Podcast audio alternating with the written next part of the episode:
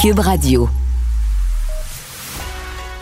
Il manie l'idée, la réflexion, la persuasion, le silence.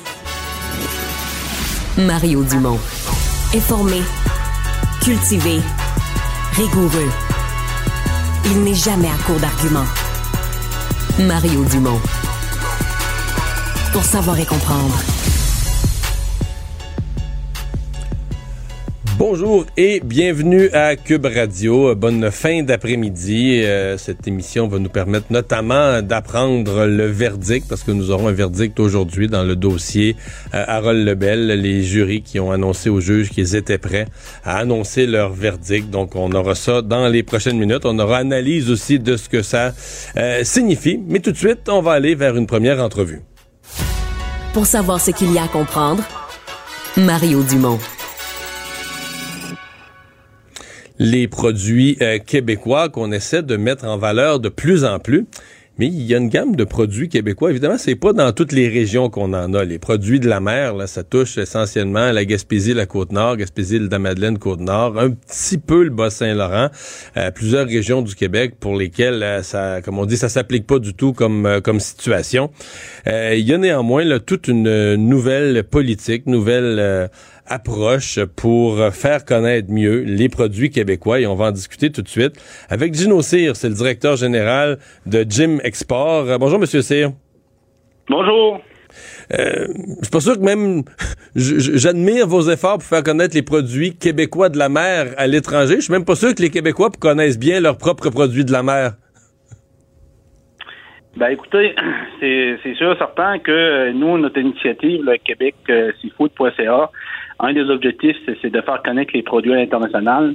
Euh, si vous me permettez, nous, euh, Jim Export, en réalité, on est l'OPEX pour la Gaspésie et la Madeleine. Euh, on a comme mandat de promouvoir les entreprises qui ont un produit, un service exportable. Donc, comme vous l'avez bien mentionné, la région de la Gaspésie et de la Madeleine, le secteur des poches est omniprésent. Ouais. Et euh, on a des excellents produits. Donc, vous avez l'impression quoi qu'on a du retard euh, pour les, les, bien les faire connaître sur le marché international? Écoutez, euh, le pourquoi qu'on a mis ça de l'avant, c'est que présentement, quand on participe aux principales foires commerciales, que ce soit au Seafood Expo North America à Boston ou bien au Seafood Expo Global à Barcelone, c'est que quand on se présente à ces salons-là, au niveau des pays, c'est sûr que nous, on est sous la bannière du, du Canada. Euh, puis euh, présentement, il y, a, il y, a, une étui dans lesquelles qui est beaucoup qui font beaucoup la promotion des, des, des provinces de l'Atlantique, c'est le sea, Seafood from Canada. Donc, euh, ça, veut dire qu'à l'international, quand quelqu'un se présente là, au pavillon canadien, euh, puis qui voit ce site-là, c'est qu'on fait uniquement la promotion des, entreprises de l'Atlantique. C'est une des raisons pourquoi qu'on a voulu mettre de l'avant le Québec Seafood.ca pour permettre aux entreprises du Québec d'avoir aussi là, une certaine équité au niveau international sur la promotion des produits. Mais si le fédéral paye et encourage et aide Seafood pour l'Atlantique, là, est-ce qu'il, euh, est-ce que vous avez aussi de l'aide du, fédéral? Ben, c'est justement, c'est que nous, là, dans le cadre de, l'an passé, là, avec euh, au niveau du COVID, la crise sanitaire, c'est que le Développement Communique Canada avait mis un programme, le Fonds canadien de stabilisation des produits de la mer. Donc, en regardant le programme, il y avait possibilité là, de faire des initiatives au niveau de la commercialisation. Donc, on a déposé un projet, puis euh, au niveau du projet, on a réussi à acheter une aide financière de 75% euh, d'un montant de 137 500 euh, pour couvrir la mise en place du repertoire.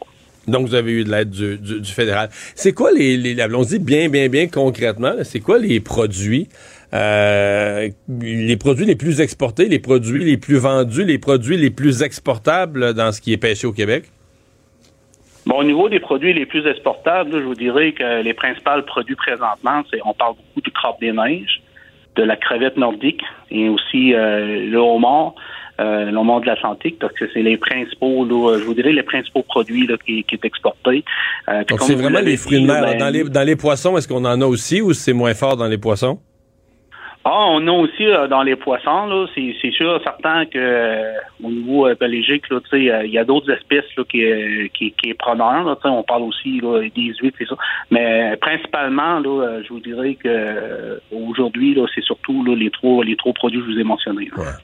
C'est quoi l'importance du, du marché d'exportation dans, disons, dans la rentabilité et puis dans la, la, vie économique de la Gaspésie? Parce que est-ce que présentement, euh, est-ce qu'on perd de la valeur? Est-ce qu'on perd du prix sur les produits? Est-ce qu'on reste pogné avec des, des, des produits en trop qu'il faut congeler ou on perd de la valeur?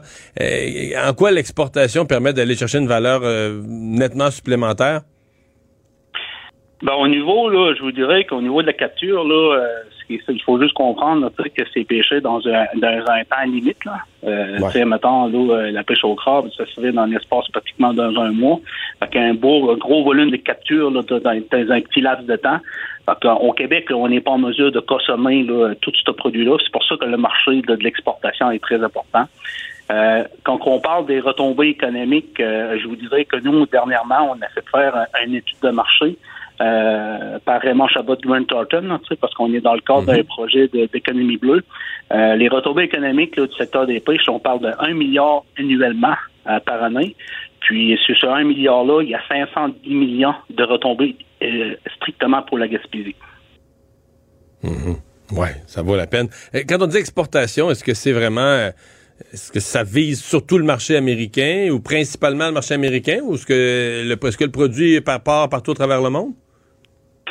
Alors, je vous dirais qu'en Gaspésie, là, la plupart des, industriels, là, ça fait longtemps qu'ils exportent, là, puis on parle c'est sûr, le marché américain, c'est sûr, certain que c'est un gros marché, mais le marché de l'Europe, le marché de l'Asie, euh, euh, nos entreprises là, sont un peu partout là, euh, sur les marchés internationaux.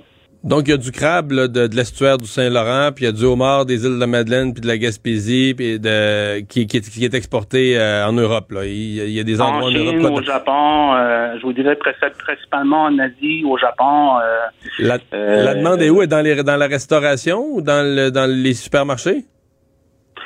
Ah, je vous dirais que présentement, là, tu sais, euh, nos industriels font beaucoup à faire là, avec euh, des gros distributeurs, là, tu sais, qui, qui sont sur, le marché, mais comme au niveau de la crevette nordique, là, euh, les pays scandinaves, là, c'est, c'est, ça un endroit dans lequel là, même le marché de l'Angleterre, là, c'est, c'est, c'est un marché qui est preneur. Bon.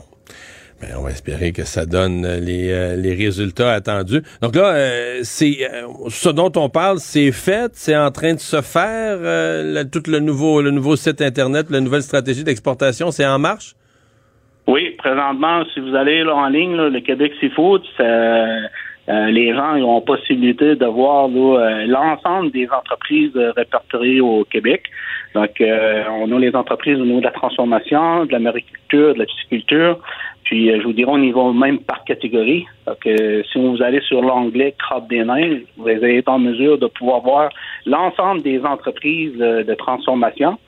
Puis, euh, sur la fiche, vous êtes en mesure de connaître les formes de produits, parce que le crabe des neiges peut se vendre de soit frais, congelé cuit, en saumure, blanchi, en entier, etc. On parle des certifications, des valeurs nutritives, on parle même de la zone de pêche, puis les bienfaits pour la santé. Monsieur Cyr, merci d'avoir été avec nous. Bonne chance. Allez, merci. Bonne journée. Au revoir. Il ne mord pas à l'hameçon des fausses nouvelles. Mario Dumont a de vraies bonnes sources.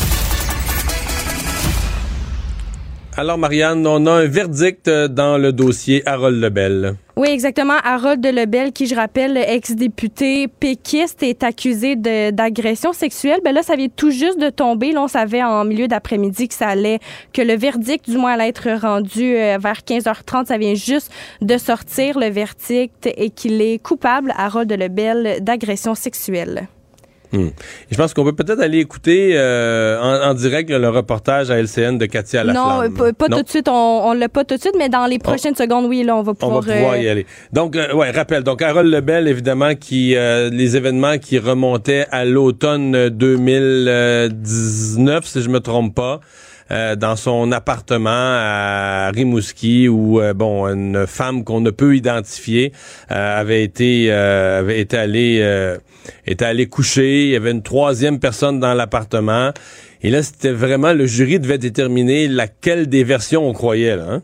Mm-hmm. oui, oui, exactement. Hmm. Les euh, bon, euh, les euh, on n'avait pas le, procès devait inclure plus de gens on avait eu essentiellement au procès deux témoignages. Ça devenait la parole euh, de l'un contre la parole de l'autre. Il y avait le, témoignage d'Harold Lebel lui-même. Il y avait le témoignage d'abord de la plaignante.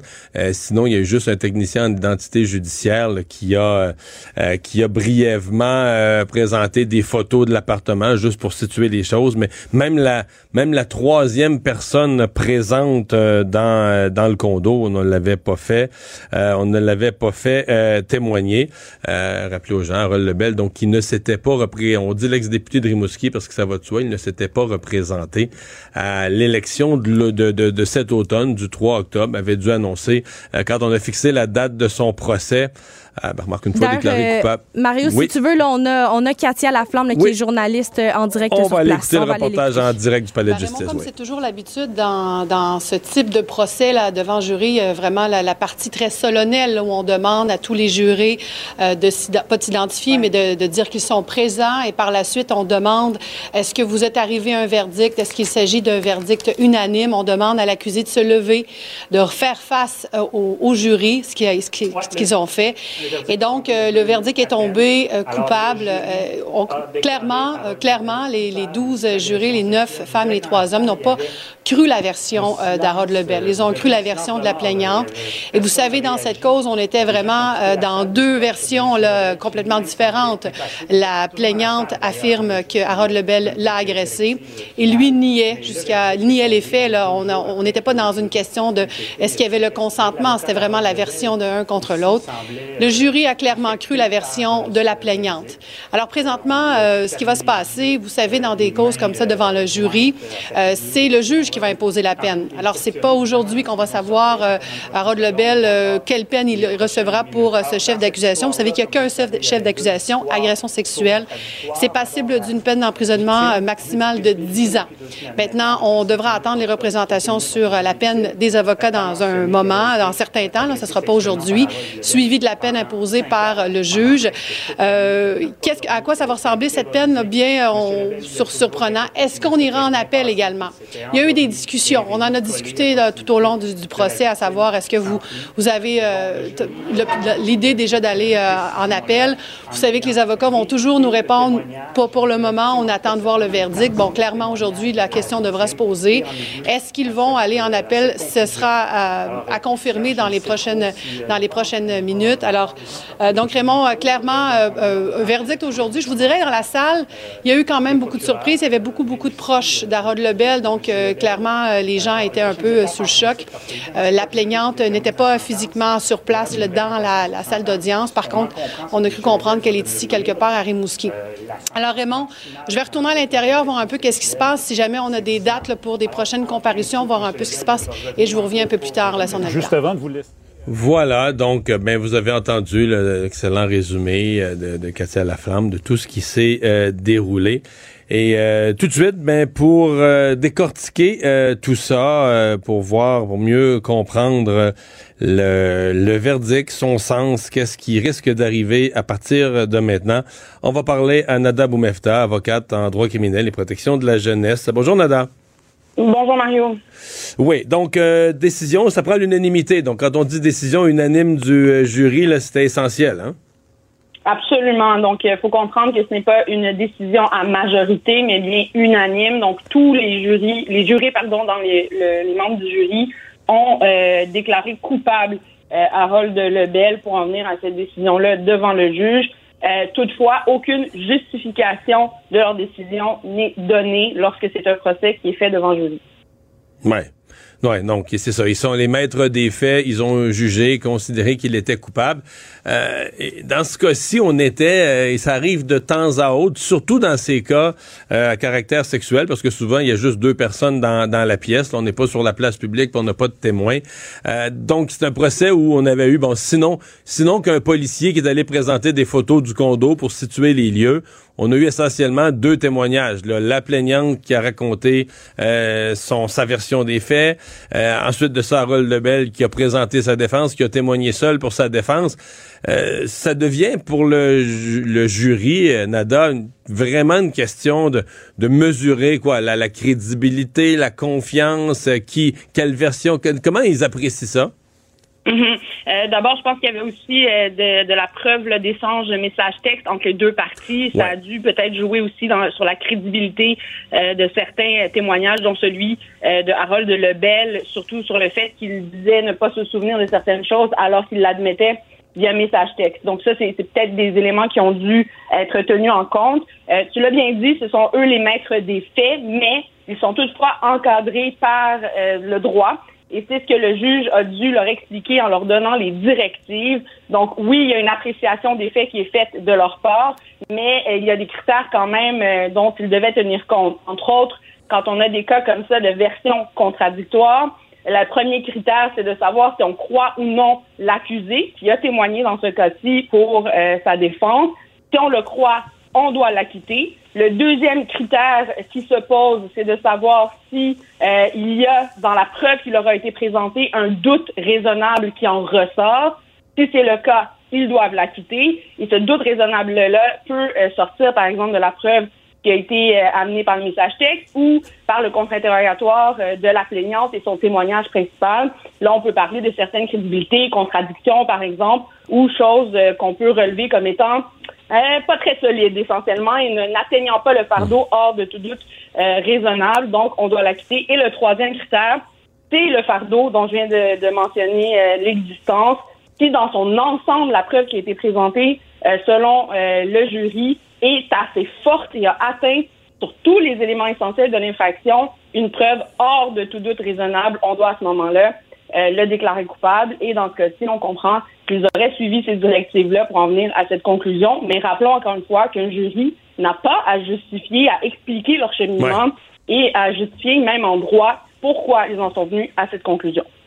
C'est important de le rappeler. Bon, euh, pour la suite des choses, on va se parler de la, de la, sentence possible dans un instant, mais tout de suite, avant d'arriver à la sentence, il y a la possibilité d'aller en appel. Euh, encore là, euh, on peut pas, je sais que dans le public, parfois, c'est compliqué, mais on peut pas aller en appel parce qu'on pense que le jury, c'est une gang de nonos puis ils se sont trompés, là.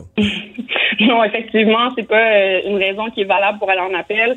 Rappelons que les motifs d'appel doivent être basés sur des erreurs de droit. Donc, le jury, tu l'as bien dit, ce sont eux qui sont euh, maître des faits, donc qui apprécie ce qui leur est présenté euh, en termes d'événements, de temps, etc. Et, ça, c'est sans appel, là. Exactement. Ça, c'est sans appel. De toute façon, comme on l'a dit, le jury ne vient pas justifier, ah, on s'est basé sur tel élément ou plus sur tel élément. On ne le saura jamais. Euh, ça, les discussions ont eu lieu en huis clos, ils étaient séquestrés pour se faire. Donc, on ne le saura pas. Mais ce qu'on sait et ce qui est enregistré en salle d'audience et ce sur quoi euh, les parties peuvent se baser pour aller en appel, ce sont les directives que le juge, qui est lui maître en droit, dans ce type d'affaires-là, a donné au jury. Donc, comment est-ce qu'il a expliqué ces critères-là d'évaluation des faits? Comment est-ce qu'il il leur a expliqué? Souvent, on utilise ce qu'on appelle des arbres décisionnels euh, pour en venir à telle ou telle conclusion. Est-ce que ça a été bien fait? Est-ce qu'on a bien commenté également? Euh, comment chaque preuve s'est déroulée? Et, entre autres, le fait qu'on a réouvert aussi la preuve du côté de la défense suite euh, à la connaissance de la participation, entre autres, de la plaignante à un documentaire où elle était à visage euh, découvert. Est-ce qu'on a bien expliqué les tenants et aboutissants de tout ça? Alors, c'est là-dessus qu'en défense, on comprendra, euh, risque d'aller en appel si jamais il juge qu'il y a effectivement eu erreur de droit de la part du juge dans ses directives. OK la sentence. Je comprends que pour une agression, une accusation, pardon, d'agression sexuelle euh, simple, où il n'y a pas avec arme à feu, agression sexuelle armée, mais ce qu'on appelle l'agression sexuelle simple, euh, il n'y a pas de peine minimale. Les gens qui se demanderaient est-ce qu'il y, y, a une peine minimale, un temps de prison minimal dans la loi, il n'y a pas de peine minimale, hein? Ben non, c'est ce qu'on a vu entre autres dans l'affaire Hollande. Rappelons-le, il y a eu une absolution euh, dans son cas à lui et on s'est basé entre autres là, dans, selon la justification du juge euh, de l'intérêt que cet individu-là avait à ne pas avoir de sentence euh, de détention. Dans ce cas-ci, par contre, il y a application d'une peine minimale de un an de détention, ce à quoi il fera face. et rappelons que c'est au juge de déterminer la durée de cette détention-là, dont le minimum sera 12 mois. Et ça, ce sera déterminé en fonction... Donc, dans le cas d'Harold Lebel, il y a un minimum de 12 mois. Exactement, il y aura un minimum de 12 mois. Je tiens juste à, dire à tous et à toutes que c'est une, une peine qui est dans le code criminel déterminée et qui est présentement sous la loupe de nos tribunaux, puisqu'elle est, elle est en ce moment plaidée comme étant le cruel inusité, c'est-à-dire qu'on juge que d'imposer une peine minimale pour ce type d'infraction-là à n'importe qui, n'importe qui qui serait déclaré coupable ou qui plaiderait coupable, ben c'est peut-être trop sévère. Et donc, on est en train de contester ça devant les tribunaux. On verra. Euh, rappelons que le juge, là, qui lui a ce pouvoir-là de décider, ne pourra pas nécessairement lui-même le trancher sur euh, la constitutionnalité ou pas de cet article-là, mais pourrait euh, décider, comme on l'a vu dans d'autres dossiers, donner une peine plus légère en justifiant et en voyant qu'est-ce qu'il y en est, mais il est lié là, à tout le moins à ce statut par le code criminel où il y a imposition peine minimale d'un an. Ben, on va surveiller euh, tout ça. Euh, Nada Boumefta, merci beaucoup pour ces explications. Merci, au plaisir. Au revoir. Économie, finance, affaires, entrepreneuriat. Francis Gosselin. Bonjour Francis. Salut Mario, comment vas-tu?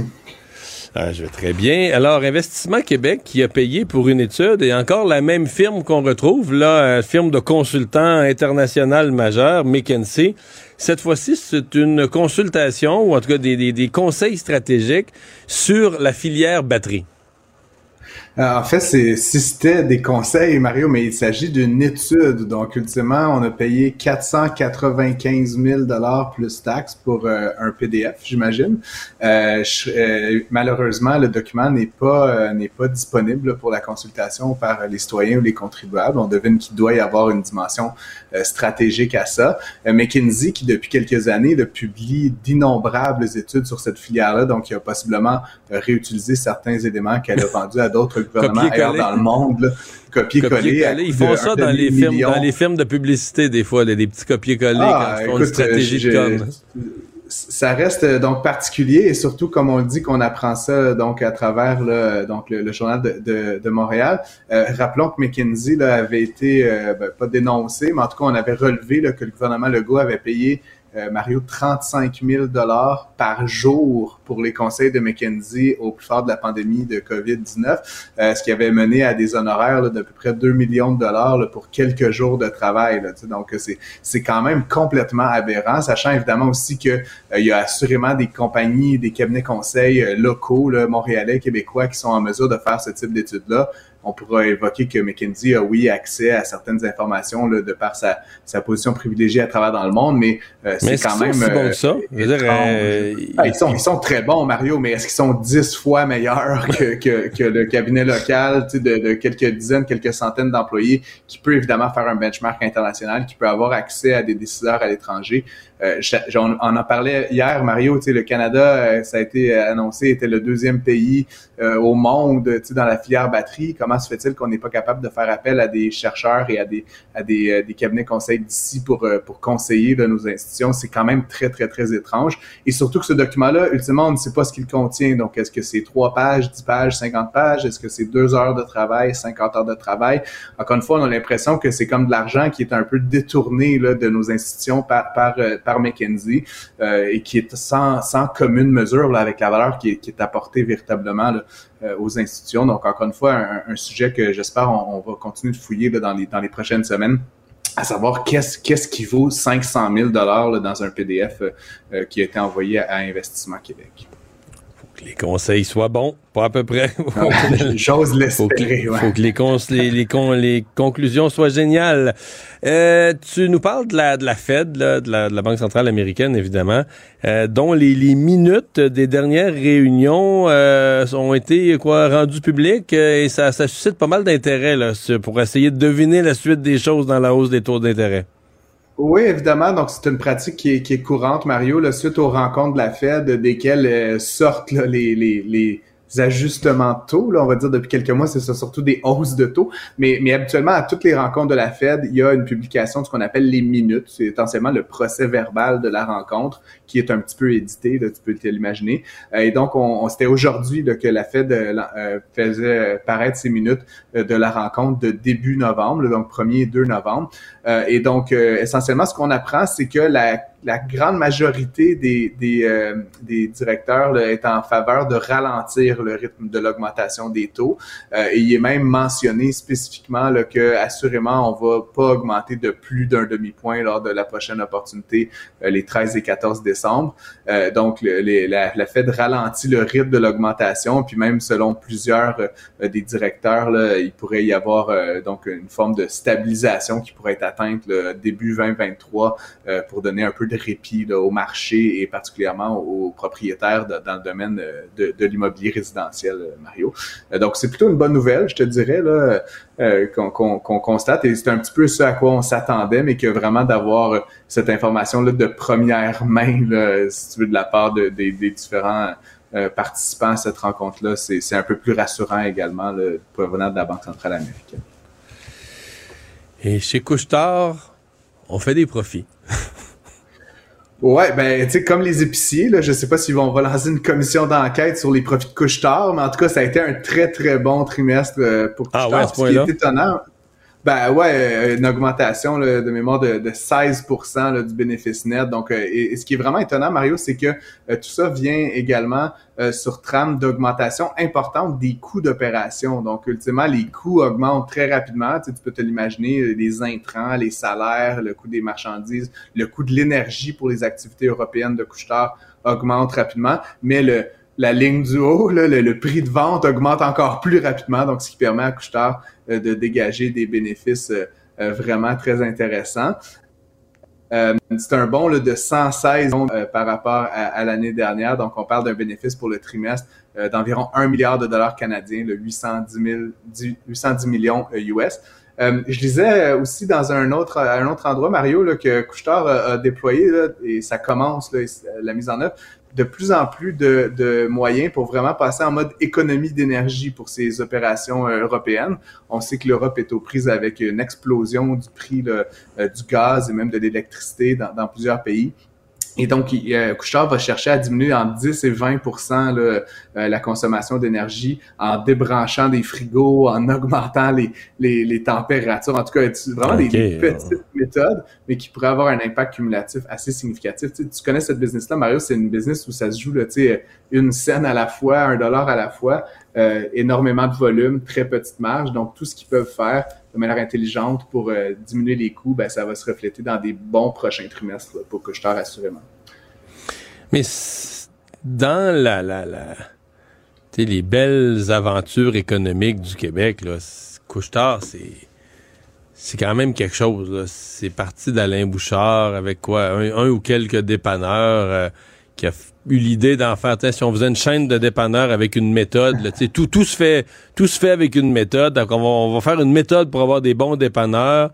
Euh, on en fait une chaîne puisque c'est devenu aujourd'hui mondial, rentable. Ça n'a pas d'allure. C'est un succès. Là.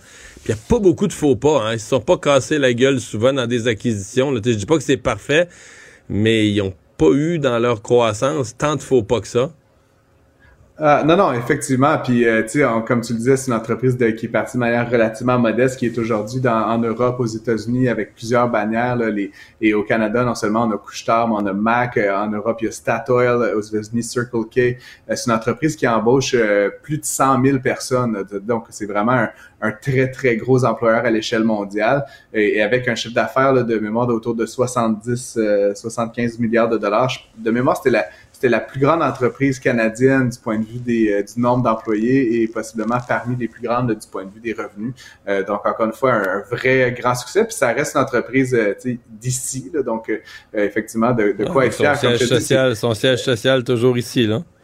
Effectivement, donc euh, de quoi être fier. En même temps, comme je le dis, on, s'inquiète sur l'augmentation des prix dans l'alimentation. Ben, il y a certainement aussi euh, le volet la distribution euh, de détails du quotidien là, qui, qui, est opéré par Couchetard, qui semble aussi très bien fonctionner à la limite, tant mieux pas Couchard, mais peut-être garder un œil aussi là-dessus du point de vue des consommateurs.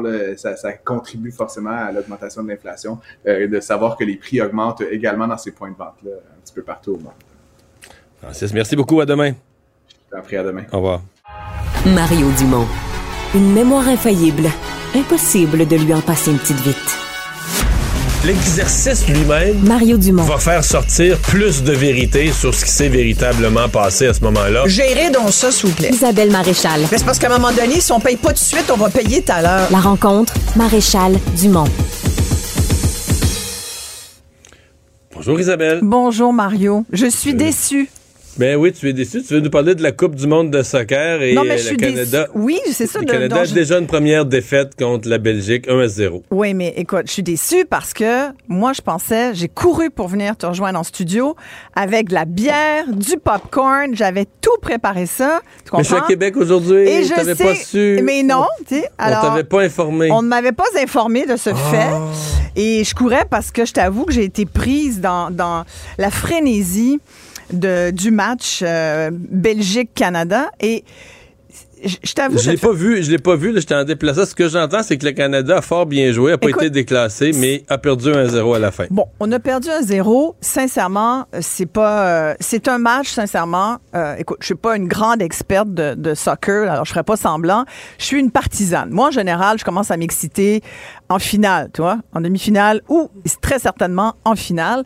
Euh, là, évidemment, j'étais un peu dessus jusqu'à maintenant, qui était euh, d'avis de pointer du doigt cette coupe du, Monde qui est extrêmement controversée. On en a parlé, ça fait plusieurs jours qu'on dit que ça n'a pas de bon sens pour des raisons extrêmement valables euh, et valides, c'est-à-dire que c'est un pays, le Qatar, qui est pas fait pour, euh, pour recevoir une Coupe du Monde. Il a fallu qu'ils construisent tellement de stades dans un désert. Il fait 40 degrés, il n'y a pas d'eau. nouveaux stades climatisés. Ouais, des autoroutes. Ils ont construit un métro Mario. Ils ont construit un métro. Nous, on est en train, là, tu comprends, nous, on, discute de ça pendant des années, un métro. Eux, là, ils veulent une Coupe du Monde. Ça prend un métro, ça prend 7-8 stades, allez hop, ils en font, ils font des autoroutes. Et j'écoutais d'ailleurs des journalistes qui sont sur place, qui ont très peu accès à l'information, très peu accès au stade. Il faut que tu t'achètes des... Ils n'ont même pas le droit de filmer ou de photographier le pays. Le pays. Exactement. Il faut, qu'ils gardent leur caméra sur le terrain, pointée sur le terrain dans les stades. Rien d'autre. Et, et c'est c'est ridicule. Évidemment, on n'en a que pour ceux qui sont euh, pays membres de ceux qui ont payé euh, les droits de, diffusion. C'est un gros show qui sent l'argent, qui sent... Euh, ah, écoute, c'est des milliards. Et, fait, ça, Mais ça, dit, quand notre équipe est sur le terrain, là, on n'est pas capable de pas oublier tout ça. Hein. Voilà. Et il y en a beaucoup depuis les, dernières 48 heures qui disaient, ben oui, ben oui, tous ceux là, qui sont, qui estiment que le Qatar aurait pas d'affaires là, regardez-les bien, ils vont tous s'exciter dès que le jeu va commencer et j'avoue que le soccer est tellement un, jeu magnifique. Le foot est tellement un, c'est tellement magique de voir euh, des joueurs dans un dans cet immense terrain vert. Et ce qui est encore plus, je me mettais beaucoup à la place des jeunes Québécois et des jeunes Québécoises qui pratiquent ce sport. Tu connais l'engouement euh, nouveau, mais quand même depuis quelques années, on est bien placé ici au niveau des, des jeunes joueurs. Le soccer Québec est, très organisé. C'est un sport qui très en croissance. Ah mon Dieu, tellement. C'est un sport qui coûte beaucoup moins cher que le hockey. Tu sais, ça te prend un ballon rond, puis ça te prend une bonne paire hmm. de, chaussures, puis ça te prend surtout de la passion. ça te prend des gens pour courir. ouais, certains Québécois de mon âge te, diront que c'est peut-être moins intéressant à regarder que le hockey, mais... Mais il faut, probablement une erreur qu'on fait, là, parce, parce qu'on s'y connaît pas dans un match de 0 à 0. On pense que c'est plate, alors que ça l'est pas du tout. Écoute, et en preuve pour ça, le match de cet après-midi, sincèrement, je me suis pris au jeu. Je, je voulais le regarder pour tu sais, je l'ai regardé là, comme un peu de mauvaise foi au début. Là. Je me suis dit, ben oui, on check bien. Puis parce que, parce que je trouve, je, répète que pour moi, cette, cette, Coupe du Monde, malheureusement, est dans un pays qui bafoue les droits humains, qui, euh, sans parler des droits des femmes, des gays, tout ce que tu veux. Donc, mais en même temps, je dois reconnaître que ça a été un très bon match, vraiment intéressant, que le Canada a très bien, tu sais, c'est quand même, pour le Canada, c'est fabuleux, c'est une, une, présence en Coupe du Monde comme ça. Puis des gens ont commencé à dire, bon, c'est pas grave, là. on sait bien qu'on on se rendra pas forcément très loin, mais fois, je dis, on, vois l'engouement. Dans l'histoire du Canada, on n'a jamais compté un but. Hein, non, exact. Eh, ça a failli tout à l'heure. Ça a failli, mais bon, le penalty raté, qu'est-ce que tu veux? Et le, Canada a eu beaucoup... On a perdu 1 à 0 pour on a raté un penalty là, quand ils mettent 11 pieds en avant. Là. Ben, qu'est-ce que tu veux? Non, mais sois pas comme ça. Sois... Pas vrai, Écoute, non, sincèrement, le Canada, euh, Oh. le, le ballon a été possédé presque autant de, de minutes de jeu par le Canada que par la Belgique. La Belgique, c'est une très, très bonne équipe. Oui, Mario. c'est parmi les ils ont, favoris. le, là. ils ont le meilleur gardien de but au monde, apparemment. Écoute, sincèrement, c'est- une très, très grande équipe et le Canada a été capable de lui tenir tête. Alors moi, je regarde ça, tu comprends, comme partisane, légère partisane qui s'intéresse un peu au soccer, mais pas tant, sauf en Coupe du Monde vers la fin. Tu vois, là, ça commence à faire beaucoup euh, de, conditions. Mais sincèrement, ils m'ont accroché. Et, je trouve que c'est fabuleux pour tous les jeunes. Moi, je pense aussi à l'engouement que ça a chez nous. Évidemment, il y a quelques Belges qui, qui en ont profité pour sortir bière puis se rappeler de leur pays. puis c'est- drôle.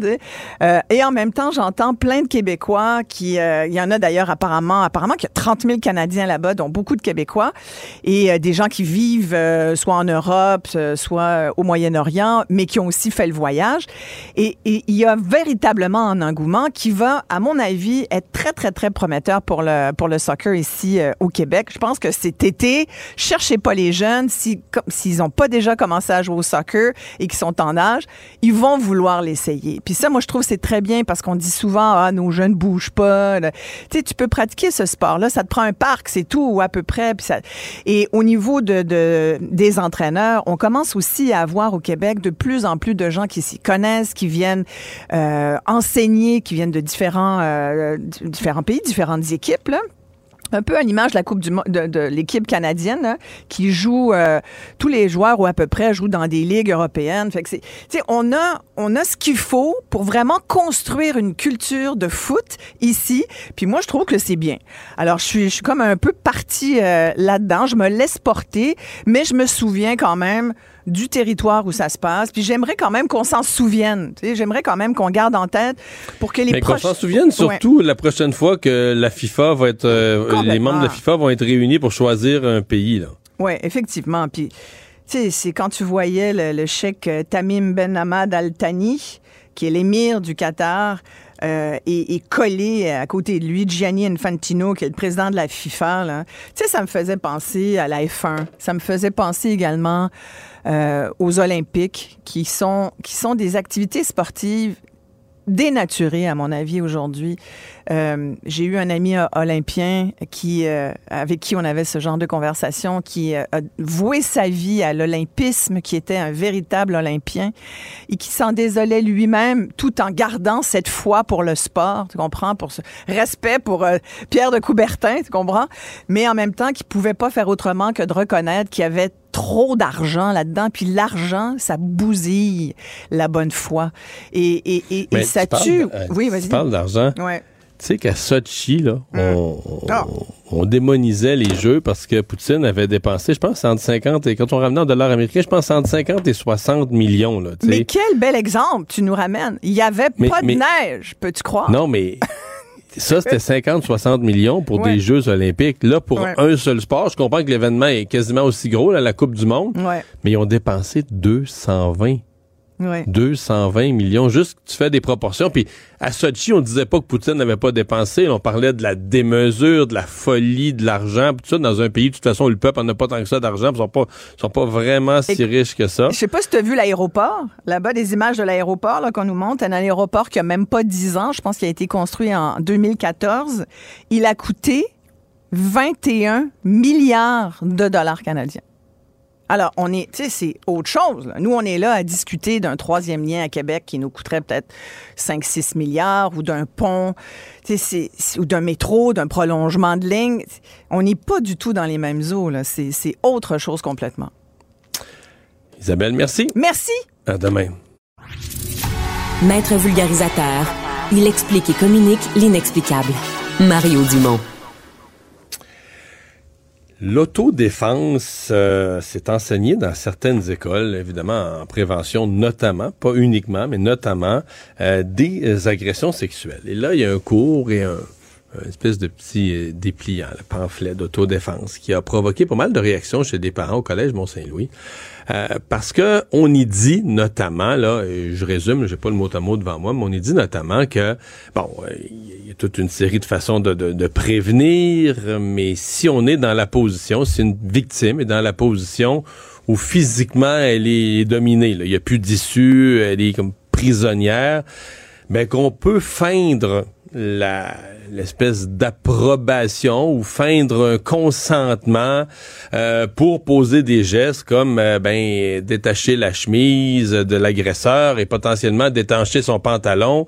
Euh, l'idée étant de faire baisser sa garde. Là. Et là, baisser le pantalon, on peut caricaturer un peu, mais si on y fait baisser sa garde à la fois et qu'il a les culottes aux genoux, ben il court moins vite. Et ça donne la, conclusion de ça ou l'objectif de ça serait évidemment non pas d'avoir un véritable consentement, mais de se créer juste une petite fenêtre pour fuir, un moment où on est capable de, prendre la fuite, d'aller chercher du secours et donc de se sortir euh, de la situation. Euh, est-ce que, bon, il y a des parents qui ont vu là-dedans que c'était comme si on, on encourageait les jeunes jusqu'à un certain point, un certain consentement, en tout cas au moins un parent, mais assez pour que ça, ça fasse un article dans le devoir. On va en discuter avec Georges Maloney, enseignant d'autodéfense avec agression simulée, euh, fournisseur, fournisseur autorisé pour l'indemnisation d'ailleurs des victimes d'actes criminels. Monsieur Manoli, bonjour. Bonjour, bonjour. Ah, on, va élargir après, mais commençons précisément là-dessus. Est-ce que c'est quelque chose de généralement reconnu dans le monde de, de, de l'enseignement de l'autodéfense que quand on arrive au point de comme on dit, on peut plus frapper, se débattre. On, a, on est rendu à ce point-là de domination physique que de feindre le consentement peut être une façon de créer une issue. Il faut bien comprendre que euh, ce que l'article parle, il parle de ce qu'on appelle la résistance passive.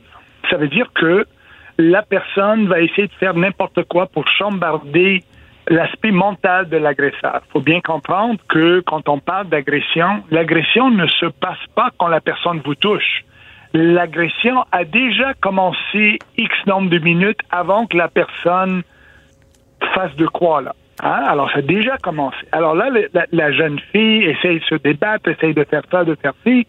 Rien ne fonctionne contre ce monstre-là. Et bon, elle décide d'utiliser ce qu'on appelle la résistance passive. Maintenant, la résistance passive, elle, on peut la diviser sur différents modules. On peut essayer, par exemple, de s'évanouir on peut rentrer dans une crise épileptique, vomir, euh, faire la folle. Et de là, bon, le dernier, dernier module serait la sexualisation. Alors, c'est là que il suggère, bon, une des suggestions que vous mentionnez, c'est essayer de déshabiller, etc. Bon. Donc, de faire semblant qu'on serait consentant pendant un moment, euh, pour que l'autre baisse sa garde, euh, enlève par exemple de, la, de la contention, etc., vous libère, puis bon, s'il vous libère puis qu'il y a une culotte au genou, comme je disais tout à l'heure, il court moins vite. Parce que, le, but, le, but est toujours d'avoir une fenêtre pour quitter, là. Oui, mais il faut bien comprendre que euh, ces feuilles-là ont été données à un enfant de 12-13 ans, là. Alors, il faut bien comprendre que l'idée qu'on suggère d'utiliser la résistance passive pour un enfant de 12-13 ans, regardez, moi, juste donné idée. Moi, j'attaque une centaine de femmes par mois, d'accord? Et dans, dans les cours plus, plus euh, profonds, plus, plus allongés, on fait la résistance passive et on suggère les, les quatre différents modules de la résistance passive. Je pourrais vous dire que la plupart, 99% des femmes qui utilisent la résistance passive dans nos cours préfèrent beaucoup plus l'idée de vomir, euh, faire caca, faire pipi, euh, crise épileptique, avoir mal à l'estomac. Donc tout ça, tout ça, c'est comme pour se rendre, pour se rendre dégueulasse, pour enlever le goût de, la relation sexuelle. De nouveau, de nouveau, pour chambarder le, le vidéo qui joue dans sa tête, chambarder son plan d'action. C'est ça qu'on veut faire dans la résistance passive, parce que bon, il utilise la force physique contenue. Mais il faut bien comprendre hein, que la résistance passive, est efficace contre quelqu'un qu'on connaît et elle est efficace dans un lieu public. Alors, je vous donne l'exemple. j'ai quelqu'un qui, par exemple, un voisin qui vient, euh, je sais pas moi, il n'a pas de, il n'a pas de la farine ou il lui manque du sucre pour faire un gâteau. Il vient chez moi pour emprunter. Il a bu un petit peu, ça va pas bien dans son, dans sa vie de couple. Et de là, il pousse l'enveloppe, il aimerait bien avoir des relations sexuelles avec la femme.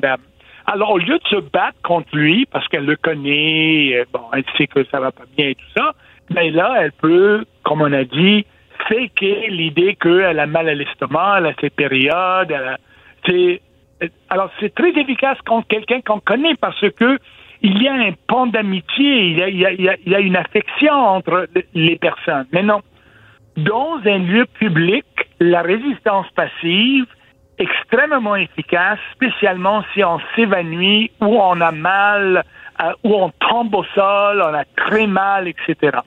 À l'aspect sexuel, ce que vous mentionnez, je vois, ça va être extrêmement difficile pour une jeune fille de 12-13 ans d'essayer de faire quelque chose comme ça, parce qu'il faut comprendre que quand on parle d'agression, c'est notre caractère, notre personnalité et notre expérience de vie qui va sortir, et pas ce que Georges Manelli a dit. C'est ça qui va sortir dans une situation de crise. Alors, une femme, de, une fille de 12-13 ans qui n'a pas cette expérience de vie-là aura énormément de misère à faire quelque chose. C'est pas impossible. même si vous lui apprenez en théorie. Même si vous lui apprenez en, théorie, si elle est placée dans la position, euh, dans la situation d'une agression euh, violente, c'est peu probable qu'elle se souvienne de ça, c'est ce que vous voulez dire, qu'elle l'exécute comme, comme la théorie le dit. Là. Exactement. Et de, dans un monde de Walt Disney, oui. oui, je comprends. Est-ce que c'est pour ça? Dans la réalité, dans, la, réalité, c'est autre chose. Est-ce que c'est pour ça que vous faites, là, parce que vous, vous m'avez dit, moi, j'agrège pas 100 femmes par mois parce que vous faites des simulations là, concrètes. Est-ce que c'est pour ça qu'on fait des simulations? Parce que si on le présente en théorie à un tableau ou à un groupe, euh, on va s'en souvenir moins que si on l'a vécu. Là. je comprends que dans ce temps-là, l'agresseur est coussiné et, plein de coussins prêts à se faire frapper, mais que si la personne l'a physiquement vécu, même si elle sait que c'est une simulation, que c'est une fausse agression, là, mais qu'elle l'a physiquement vécu, elle va plus avoir de chances de réagir de la bonne façon si ça se présente? Exactement. C'est exactement ce principe-là. Il faut le vivre pour le comprendre. Hein? Si on ne le vit pas, c'est-à-dire on peut parler de théorie et tout, cet aspect-là, mais il faut le vivre. Il faut sauter dans l'eau pour apprendre à nager. On peut regarder des vidéos, on peut parler, discuter de tout ça, mais si quelqu'un ne met pas sa main autour de ma gorge, si quelqu'un ne me tire pas les cheveux, si quelqu'un me déshabille pas, euh, c'est pour ça que nous, on demande à nos élèves de porter deux épaisseurs d'habillement, là, deux, deux chandails, deux shorts. Comme ça, on déshabille, tu sais, pour qu'ils le vivent, pour qu'ils comprennent, pour qu'ils, parce qu'il faut bien comprendre que votre cerveau, lui, va se diriger vers ce qu'il a vécu, c'est-à-dire ce que nous, on appelle l'expérience. Alors, il va se diriger vers là. Alors oui, c'est essentiel qu'il le vive. Hmm. Donc, mon opinion à moi, bien sûr. Je reviens à, à, ce qui est enseigné. Vous avez incité des jeunes de 12-13 ans. Est-ce que est-ce qu'elles sont trop jeunes pour euh, capter un enseignement comme ça? Est-ce que, par exemple, c'est un enseignement qui s'adresserait davantage à des, soit des femmes, des jeunes femmes ou des femmes plus, plus matures? Euh, est-ce que vous avez l'impression qu'à 12, 13 ans, on est en mesure de, de, bien accueillir, bien comprendre? Euh? regardez, avec le nombre de femmes que j'agresse et les simulations d'agression qu'on fait par mois avec, avec nos élèves, soit de soit des gens qui ont déjà vécu de quoi, soit qu'ils prennent ça au niveau prévention, etc. Je peux vous dire que notre clientèle euh, jeune, 12, 13 ans, aura beaucoup de misère à faire cette partie-là au niveau sexualité. Mais y aller avec l'idée de feindre ou de, avoir mal à l'estomac et etc. Ça serait beaucoup plus facile pour eux. Maintenant, pour les femmes qui viennent suivre nos cours, tout l'aspect de la sexualité. Je vais vous donner un exemple réel. Dans un de, nos cours plus, plus allongés, c'est un cours de huit semaines, alors eux, dans ce cours-là, dans un des cours, ils ne peuvent pas utiliser la, résistance physique contre l'agresseur. Ils doivent utiliser la résistance passive. Alors, je, dans un, alors, un de nos cours, en été, on, on les amène dehors, on fait les agressions. La madame tombe à quatre pattes au sol et commence à manger du gazon. comprenez comment elle essaye de chambarder le, mental de l'agresseur?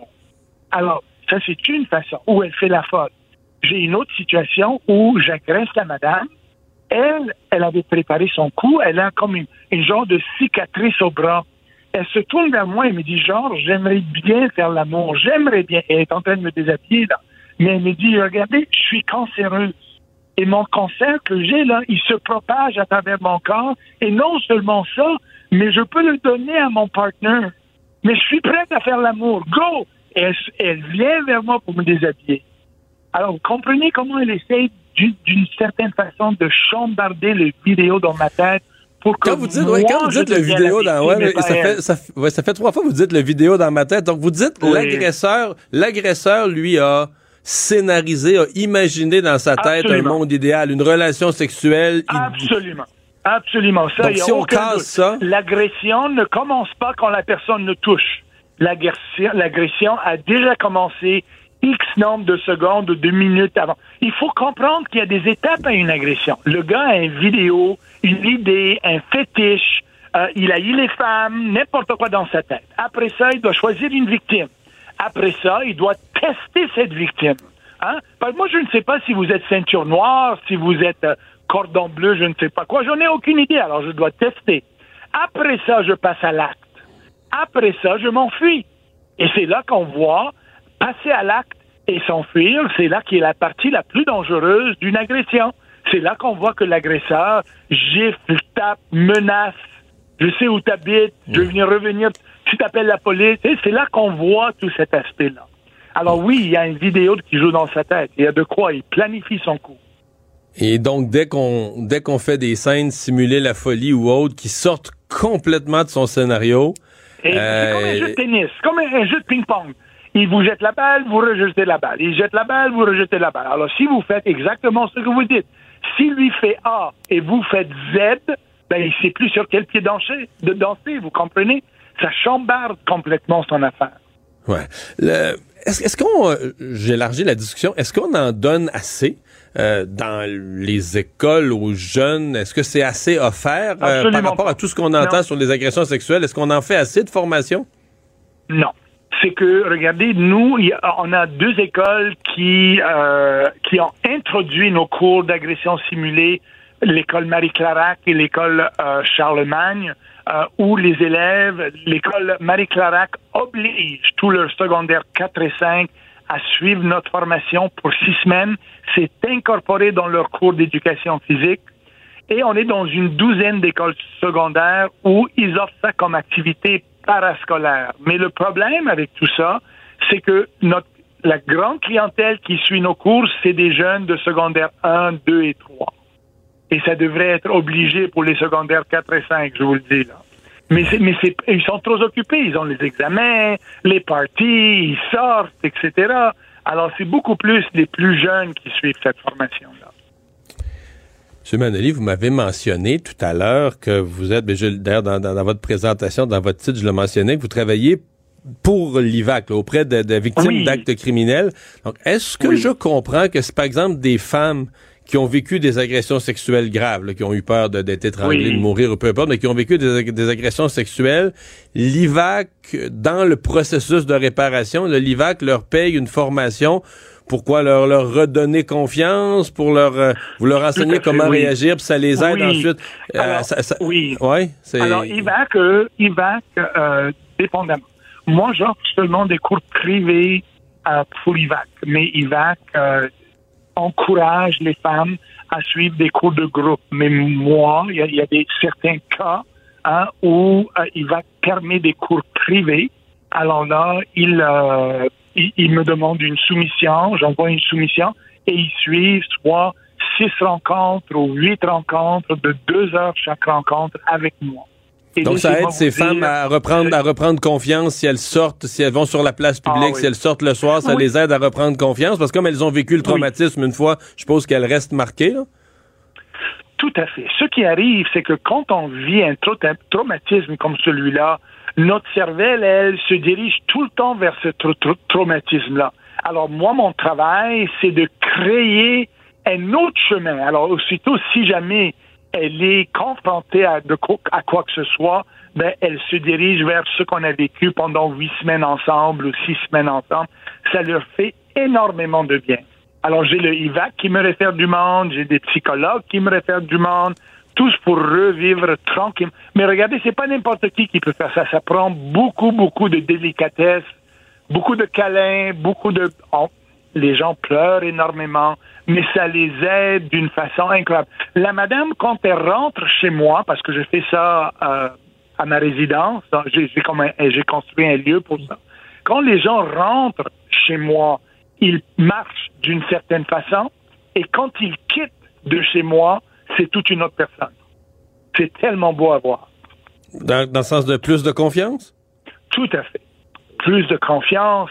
Il y a maintenant, ils ont des options maintenant. Avant, ils avaient, ils, ne, savaient pas qu'ils avaient des options. Hein? Ils, étaient là, ils étaient figés, la personne, abusés d'eux, les, les etc. Et maintenant, ils, commencent à voir, oh, tabac, hein, j'ai des options. Là, je sais quoi faire. Je sais comment faire et ils le vivent avec moi pour deux heures de temps, on vit des simulations. Ils font une douzaine de simulations par rencontre avec moi. Imaginez, alors, après huit semaines, ils ont fait une soixantaine de simulations ensemble. Alors, ready or not, here I come. Mhm. Très intéressant. Georges Man ouais, George Manoli, merci d'avoir été avec nous. Au revoir. Un plaisir. Au revoir. Il lance sa ligne au bon endroit pour obtenir l'information juste. Mario Dumont. Pour savoir et comprendre. Cube Radio.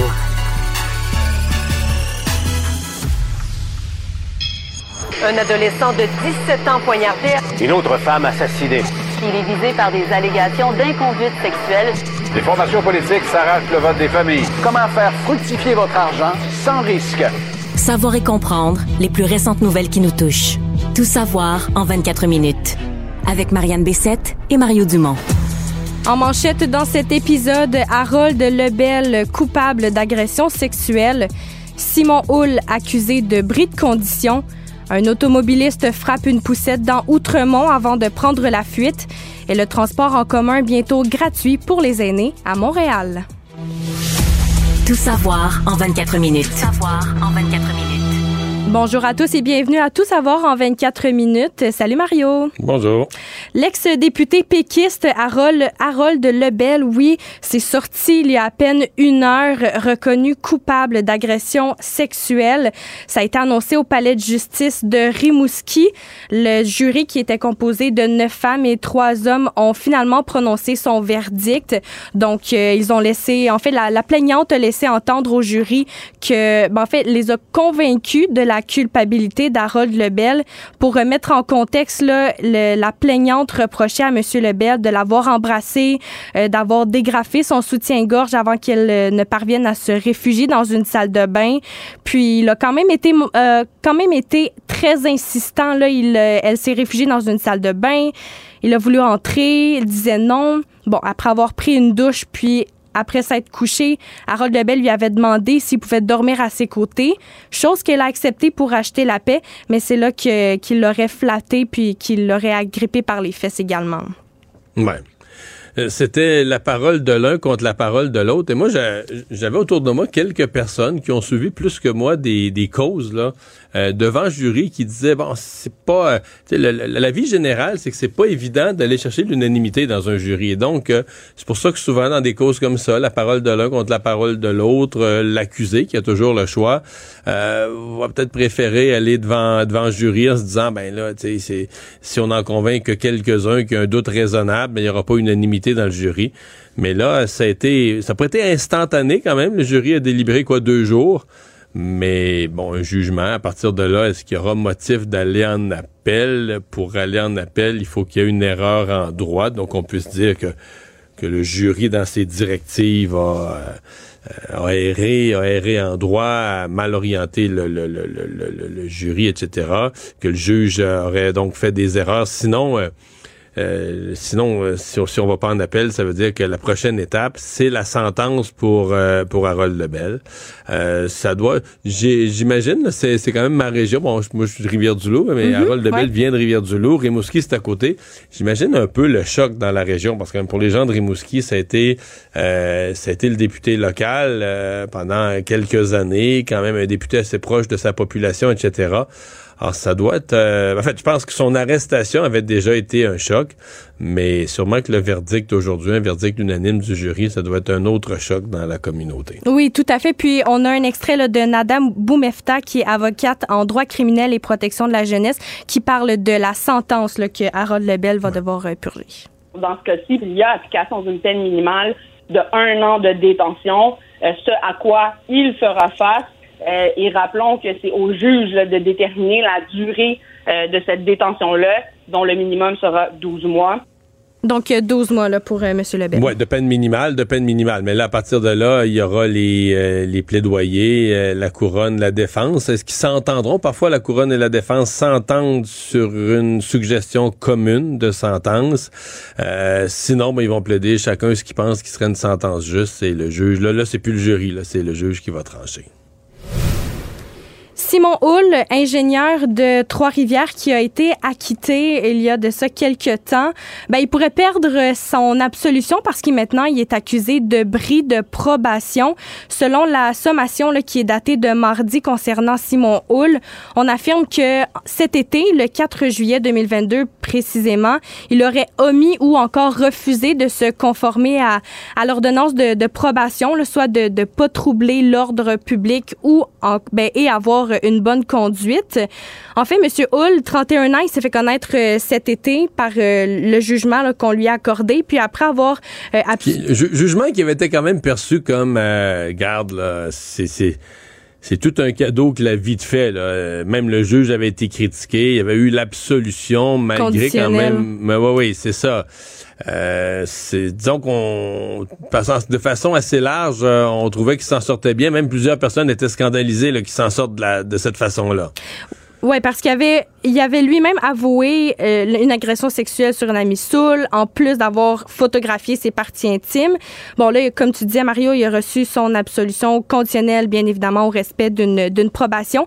Ben, parce que le juge avait dit que ce serait les, les dommages seraient trop grands pour sa carrière d'ingénieur. Oui, exact. On, semblait penser du côté du juge que les risques de récidive étaient minces, parce que quand on donne l'absolution, c'est qu'on pense que c'est comme, comme on dit, c'est un accident, une connerie qu'il a faite une fois et qu'il ne refera plus, refera plus jamais ça. Euh, je pense que le juge s'était peut-être trompé là. Ben justement parce que tu parlais de récidive, ben c'est ce qu'il a fait. Il est parti à Cayo Coco à Cuba cet été dans un tout inclus. Il a rencontré un Québécois sur place. Puis pendant que le groupe marchait, parce qu'il était pas seul, il était accompagné, euh, Monsieur Hall aurait empoigné la fesse de Vicky Vachon, là, sans, la, la, la plaignante, sans aucune raison. Puis à son retour au pays, la femme a porté plainte à la police. Puis euh, c'est à la suite de ça là, que M. Hall a été de, de bris de probation. D'ailleurs, la femme a, avoué au Journal de Montréal qu'elle était quand même soulagée là, de la décision qui a été prise par, euh, le DPCP. Mais c'est comme c'est comme pas croyable. Tu te dis, écoute, le gars, euh, le voyage à Cayo Coco était pas longtemps après son absolution. Tu dis, OK, t'as eu une chance inouïe. Si tu le regardes de son point de vue, juste à lui, là, pas de la société, mais à lui, tu dis, regarde, j'ai eu une chance inouïe, euh, au point là, que ça scandalise tout le monde que j'ai eu l'absolution. Hey, moi-tu marché droite pour un bout, là? Moi-tu essayé de dire, regarde là, cette fois-ci, je m'en suis sorti, été chanceux, j'ai gagné à la loterie, je sais pas quoi, je suis tombé sur le bon juge, mais je m'en sors. Je vais-tu pas recommencer? j'ai fait le premier voyage après c'est des affaires inimaginables, des gens, je sais pas, euh, je sais pas comment ils pensent, je le connais pas comment, mais euh, bon, là, je pense qu'il y aura pas, je vois, vois pas comment il va avoir la même chance une deuxième fois. L'idée d'absolution, c'est vraiment dans dans l'esprit d'un juge qui se dit bon, le type est ingénieur, ça va nuire à sa carrière. Pas sûr que le juge c'était le meilleur jugement, mais enfin, je comprends ce qu'il a voulu dire, puis dans la grande confiance que ça se reproduira plus, là, que c'était un accident. Ben là, il refait. Hey, hey, hey, hey. Tout savoir en 24 minutes. C'est une vidéo qui a été quand même euh, très viral sur, euh, sur euh, Internet aujourd'hui. On parle d'un automobiliste qui aurait frappé une poussette dans Outremont. Mario, tu as visionné la vidéo? Ouais, en fait, on peut même enlever le conditionnel. L'automobiliste est pas retrouvé, mais il a frappé. Il a son frappé, oui, véhicule oui. a frappé une poussette. Il a frappé de, point, de, de, de plein fouet, puis la poussette a été projetée sur plusieurs mètres quand même. Ouais. Droit devant lui. C'est le lui. mystère de la vidéo parce que le, la personne au volant, tu dis, OK, euh, ça frappe pas sur le côté, ça frappe pas vraiment sur le coin, là, ça frappe juste devant. Il est à un arrêt obligatoire qu'il n'a pas fait. Il a ralenti un peu, mais il n'a pas fait son stop. Euh, et il est comme en accélération. Il donne pas un petit coup de volant pour éviter la poussette. Il donne pas un petit coup de frein pour éviter la poussette. Il la frappe et il continue. Euh, euh, Est-ce que c'est quelqu'un qui était perdu, sous euh, ou complètement distrait là, au cellulaire ou à écouter de la ouais. musique forte, mais à- pas attentif, mais au point de pas regarder du tout, du tout, du tout où il va? Je sais pas. Je sais pas, mais c'est des c'est des, euh, des images qui glacent le sang en disant aux gens bon, le bébé c'est miraculeux, le bébé est pas blessé. Oui, c'est ça que j'allais dire. Il, il a quand même été protégé en quelque sorte par, euh, par la poussette. Puis on dit vraiment, il y a un père de famille là, qui, qui, euh, qui a été témoin de la scène qui dit que c'est vraiment un miracle que rien soit arrivé à l'enfant qui était dans sa poussette. Ouais, bien, semble-t-il qu'il était bien attaché. A, il y a des sangles que l'enfant était bien attaché dans la poussette. Euh, là, là-dessus, disons qu'on donnera euh, une médaille à la gardienne parce que c'est sa gardienne qui le promenait et qui traversait la rue tout simplement. Elle était dans son plein droit, traversait la rue. Pouvait pas s'imaginer. Il y a un stop, le véhicule doit s'arrêter. Pouvait pas s'imaginer que le véhicule allait pas faire son arrêt, continuer, réaccélérer et frapper la, la poussette. D'ailleurs, ça se fait à une grande vitesse. Euh, là, euh, Marianne, évidemment, la police est à la recherche euh, de l'individu. D'ailleurs, c'est pour ça qu'on diffuse les images. Là, on demande l'aide du public.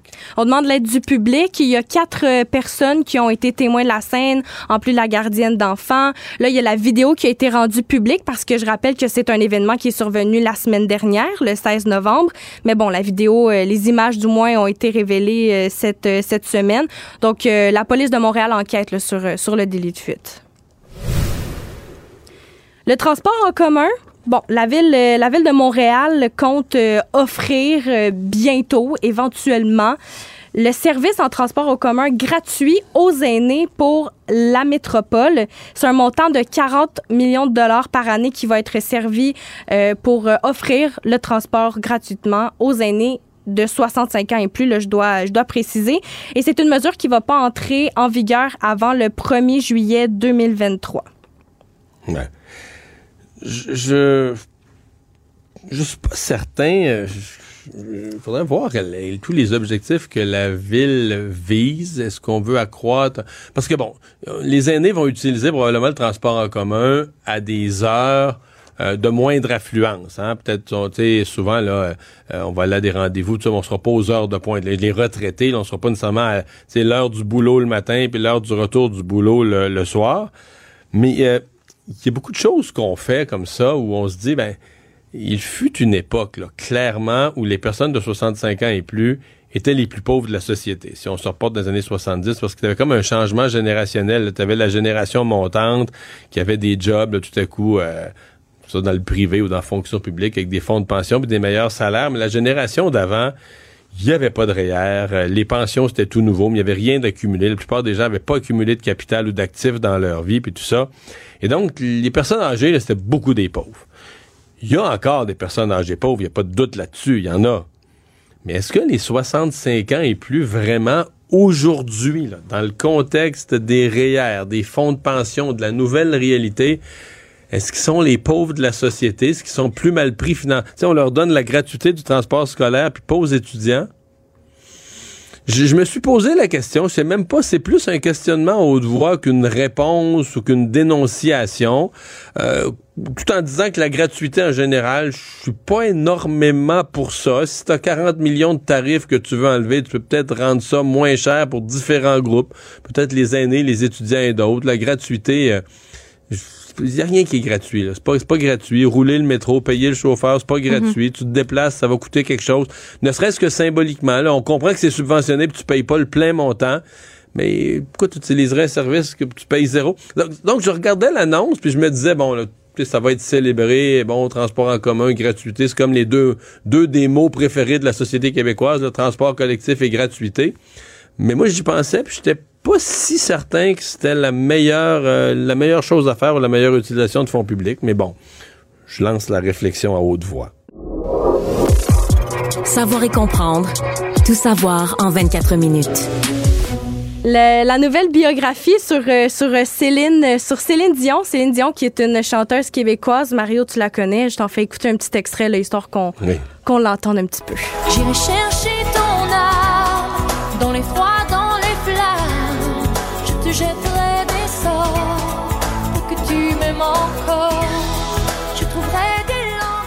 Donc, euh, pour que tu m'aimes encore de Céline Dion que vous venez tout juste d'entendre, ben la belle Céline a une nouvelle biographie, Mario. C'est deux auteurs français qui font découvrir des, euh, des nouvelles facettes là, de de la vie de celle qu'on croyait connaître par cœur. Ben non, à ce qui paraît, elle aurait des secrets non révélés qui sont euh, écrits là, dans la nouvelle biographie qui est écrite par Laurence Pio et Hervé Tropéard.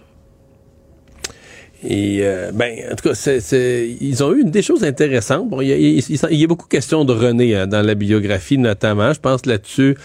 Euh, ils ont creusé un peu plus le personnage de René Angelil, mais je pense qu'il y a aussi euh, un aspect qui, va intéresser les euh, qui va intéresser les lecteurs sur la rencontre avec son médecin, la discussion que les auteurs ont pu avoir avec son médecin, euh, ces spasmes musculaires qu'elle a présentement, que ce serait pas complètement nouveau. Elle avait eu des problèmes avec ça. D'ailleurs, sa fameuse scène là, au Caesar Palace, qui était pour que le public ait une plus belle image, faire une plus belle scène, mais une scène en pente. Euh, il semble qu'une scène en pente, si t'embarques dessus pendant trois minutes, là, tu vas juste trouver ça bizarre en dessous des pieds, là, que ça penche tout le temps. Mais, mais semble-t-il que faire des spectacles à répétition, ça y a causé des, des On l'avait déjà entendu, que ça avait causé des problèmes de space musculaire, des problèmes de dos, etc. Mais euh, en tout cas, euh, la discussion avec son médecin, sa santé générale, physique et peut-être même santé psychologique, on n'est pas certain que Céline va refaire le genre de rythme. Remarque qu'elle a gagné en âge aussi. Elle a fait euh, des concerts, un bout des tours du monde, ses, ses, concerts tous les soirs à Vegas. Elle a vraiment connu des rythmes complètement fous. Et c'est loin d'être certain qu'on va revoir Céline là, faire euh, des performances au même euh, au même rythme d'enfer. Oui, parce qu'elle a quand même 54 ans, la, belle, euh, la, belle Céline, oui. Donc, euh, il y, a, aussi son... Tu parlais de son médecin, euh, Mario, mais il y a aussi des membres de sa famille, des membres de son équipe professionnelle. Il y a aussi des, journalistes québécois qui ont levé le voile un peu sur la vie de la chanteuse que vous allez pouvoir lire dans, sa nouvelle biographie qui est disponible dès maintenant. Vaste opération antidrogue qui euh, touche les Hells. Il y a deux laboratoires de production de drogue de synthèse clandestins dans la Nodière et en Ontario dans lesquels on a des produits chimiques qui sont vraiment dangereux, là, qui, qui se trouvent à l'intérieur de ces laboratoires-là. Je dirais que ça, ça prendra environ quelques jours aux techniciens spécialisés, du moins pour euh, passer les bâtiments au peigne fin, pour euh, récolter toutes les preuves qui sont nécessaires, pour euh, opérer du moins de, de, façon sécuritaire. Il y a Francis Renault, qui est commandant de la division du crime organisé, en entrevue au Journal de Montréal, qui disait que c'est quand même très long comme processus, comme euh, perquisition, c'est très délicat. Faut être prudent parce qu'il y a quand même de nombreux barils de produits chimiques qui sont hautement dangereux là-dedans. Puis en fait, ces, ces, ces endroits là, il y a des gens qui entrent, qui sortent sans équipement ni protection, mais eux doivent quand même prendre aucune chance puis tenir un, protocole qui doit être très strict et respecté à la lettre. Mais euh, ça fait une coupe d'opérations consécutives. Il y en a eu une à Ottawa, au début de la semaine, pas au début de la semaine, sinon c'est à la fin de la semaine passée. Et euh, parce que toutes ces drogues euh, chimiques, c'est les endroits de prédilection là, pour passer un peu de fentanyl puis tout ça. on a, bon, c'est pire qu'ailleurs en Colombie-Britannique, mais on le voit maintenant de plus en plus en Ontario. On le voit dans la région de l'Outaouais au Québec plus qu'ailleurs. On le voit à Montréal aussi. Euh, des gens qui meurent. Là. C'est plus euh, c'est plus juste des gens qui sont euh, qui sont poqués par la drogue. La, drogue, les, opiacés, le fentanyl, c'est cause de perte de vie en Colombie-Britannique, c'est par milliers. Par milliers, là. On pense cette année qu'on va faire juste dans, l'année le bilan d'une coupe de mille morts. Donc, que les gens qui produisent ça, que les gens qui sont responsables de ça commencent à se faire brasser un peu par la police, il était temps. Économie. La prestation canadienne d'urgence qui a été versée en 2020 à plus de 8,8 millions de Canadiens. Ben, il y en a qui doivent rembourser. Là, on parle de 296 000 Québécois qui doivent rembourser de la PCU parce qu'il y aurait trop d'argent qui aurait été versé à certains Québécois. Ouais, ben certains c'est le premier carrément le premier mois ou les premiers mois. Là, il y en a qui ont reçu les chèques en double le premier ou les deux premiers mois.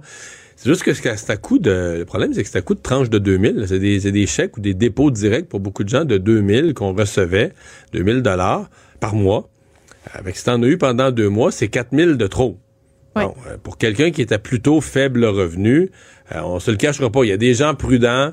Euh, je me souviens, j'en ai connu des gens qui me disaient, moi, reçu ça en trop, j'ai mis ça d'un compte, je touche pas à ça, tu j'ai mis ça d'un compte, j'attends juste, j'ai mis ça d'un compte de banque à part, j'attends juste qu'ils me, qu'ils me le redemandent.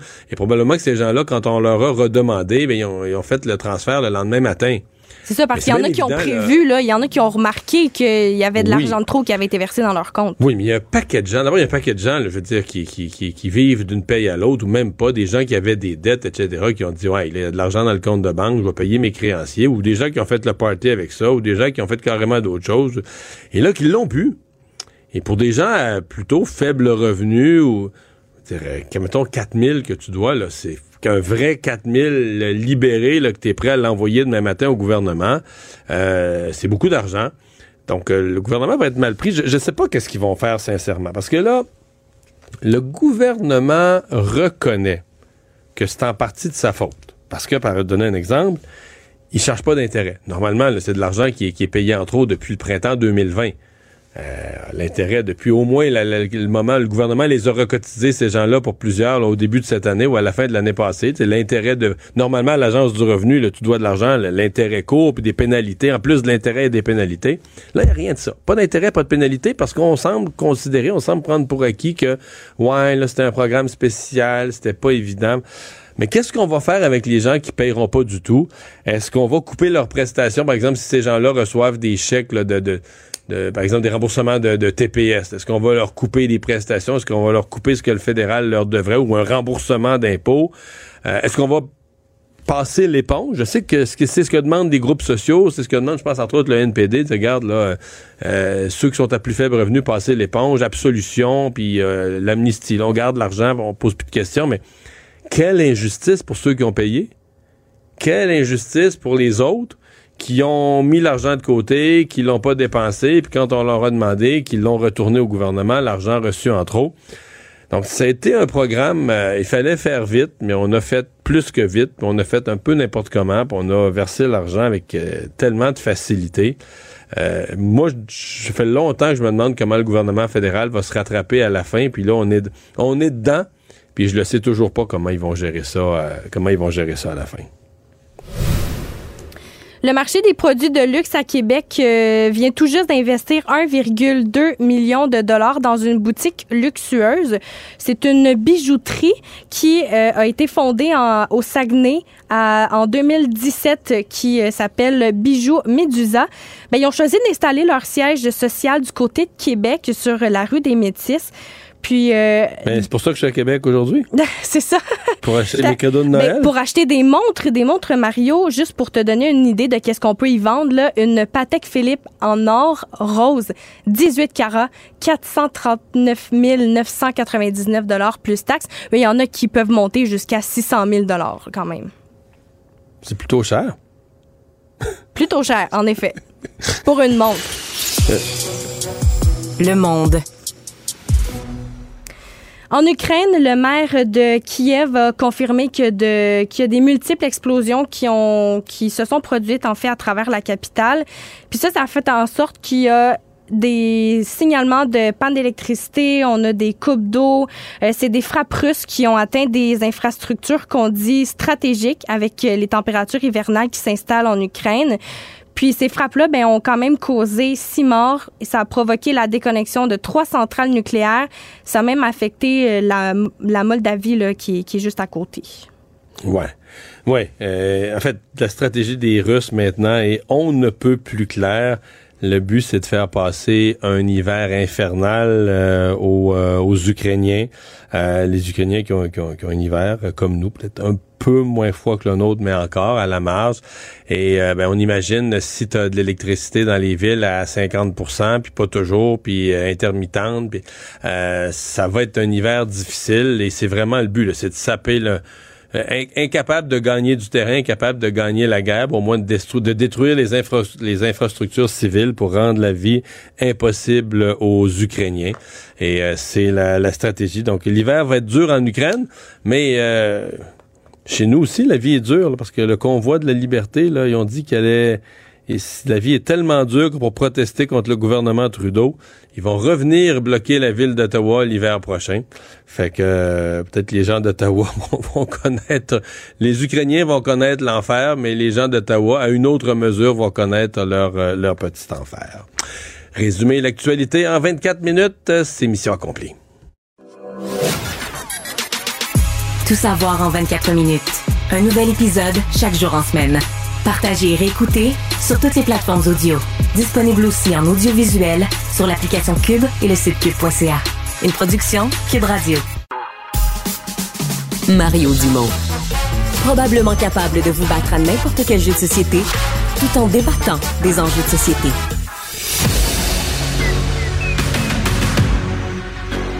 Emmanuel Latraverse. J'ai pas de problème philosophique avec ça. Mario Dumont. Est-ce que je peux me permettre une autre réflexion? La rencontre. Ça passe comme une lettre à la poste. il se retrouve à enfoncer des portes ouvertes. Là. La rencontre, la traverse, Dumont.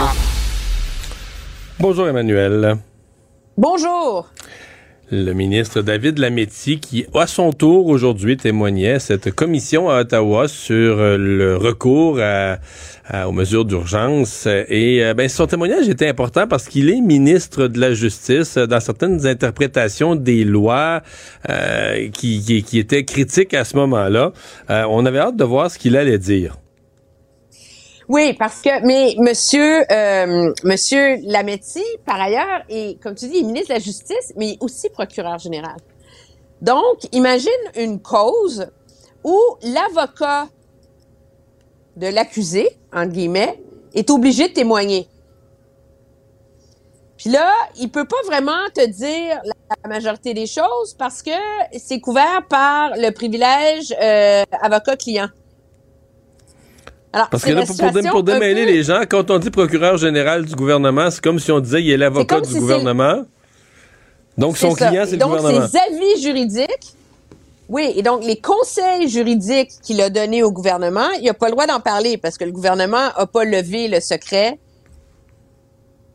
de son privilège avocat-client. Alors, ça a donné un témoignage un peu surréel parce que, au cœur de toute l'affaire, puis c'est là qu'on se rend compte que c'est le cœur de si c'était justifié ou non pour le gouvernement d'invoquer la loi sur les mesures d'urgence. Mais on peut pas faire toute la lumière là-dessus. Parce que le cœur de l'affaire, je te le rappelle, c'est que les services de renseignement du Canada jugent que le convoi et l'occupation d'Ottawa ne passaient pas le test d'une menace envers la sécurité nationale telle que cette menace est définie dans la loi sur les services de renseignement. C'est la même définition, je te rappelle, qui est utilisée pour la loi sur les mesures d'urgence. Puis on a compris pourquoi aujourd'hui. Parce que les pouvoirs qu'on donne aux services de renseignement, tu sais, comme espionner des citoyens canadiens, c'est tellement gros, c'est tellement grave qu'il faut que la barre soit très, très haute. Quand on a adopté cette loi-là sur les services de renseignement, il y a un énorme débat autour de ça. On a accouché d'une définition. Mais quand on a décidé de faire la loi sur les mesures euh, d'urgence. oui, mais à ce compte-là, euh, la loi sur les mesures d'urgence donne au gouvernement aussi des pouvoirs extraordinaires. Dans ce cas-ci, on a ben, saisi, on a gelé des comptes de banque, on a gelé des comptes de banque, on a posé des gestes là extraordinairement intrusifs dans la vie des gens parce qu'on pensait ben, qu'il y avait une menace ben à la sécurité nationale. quand on a adopté cette loi sur les mesures d'urgence là, le gouvernement de l'époque qui était le gouvernement Mulroney, s'est dit, regardons pas se recasser le basic à réessayer de définir la menace à la sécurité nationale. On va écrire les menaces envers la sécurité du Canada s'entend au sens de l'article 2 de la loi sur le service canadien. Donc, c'est écrit dans la loi sur les mesures d'urgence. Regarde, on prend la même définition, problème réglé. Mais là, ce qu'on comprend, c'est que le gouvernement a jugé, puis ça, c'est confirmé là, par les conseillers de M. Trudeau, que même si c'est la même définition de menace à la sécurité nationale, on pouvait l'utiliser dans le cas de la loi sur les mesures d'urgence. Puis M. Lametti a comme traficoté pour nous donner une explication aujourd'hui. L'explication qu'il a donnée, il dit, je ne vous dis pas que c'était ce que j'ai dit au gouvernement. Je ne dis pas que c'était mon analyse comme avocat du gouvernement, mais comme je suis un éminent juriste canadien, je vais vous donner ma lecture comme juriste canadien.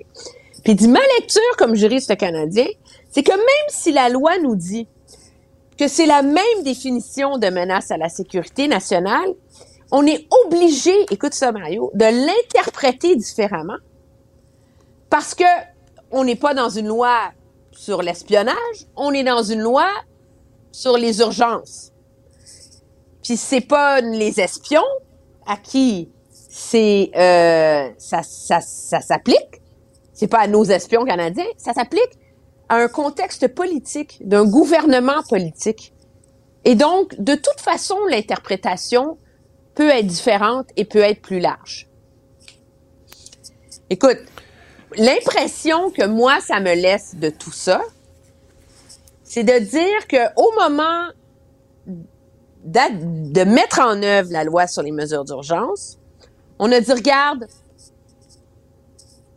c'est une mesure d'urgence. Tant pis si ça passe pas le test.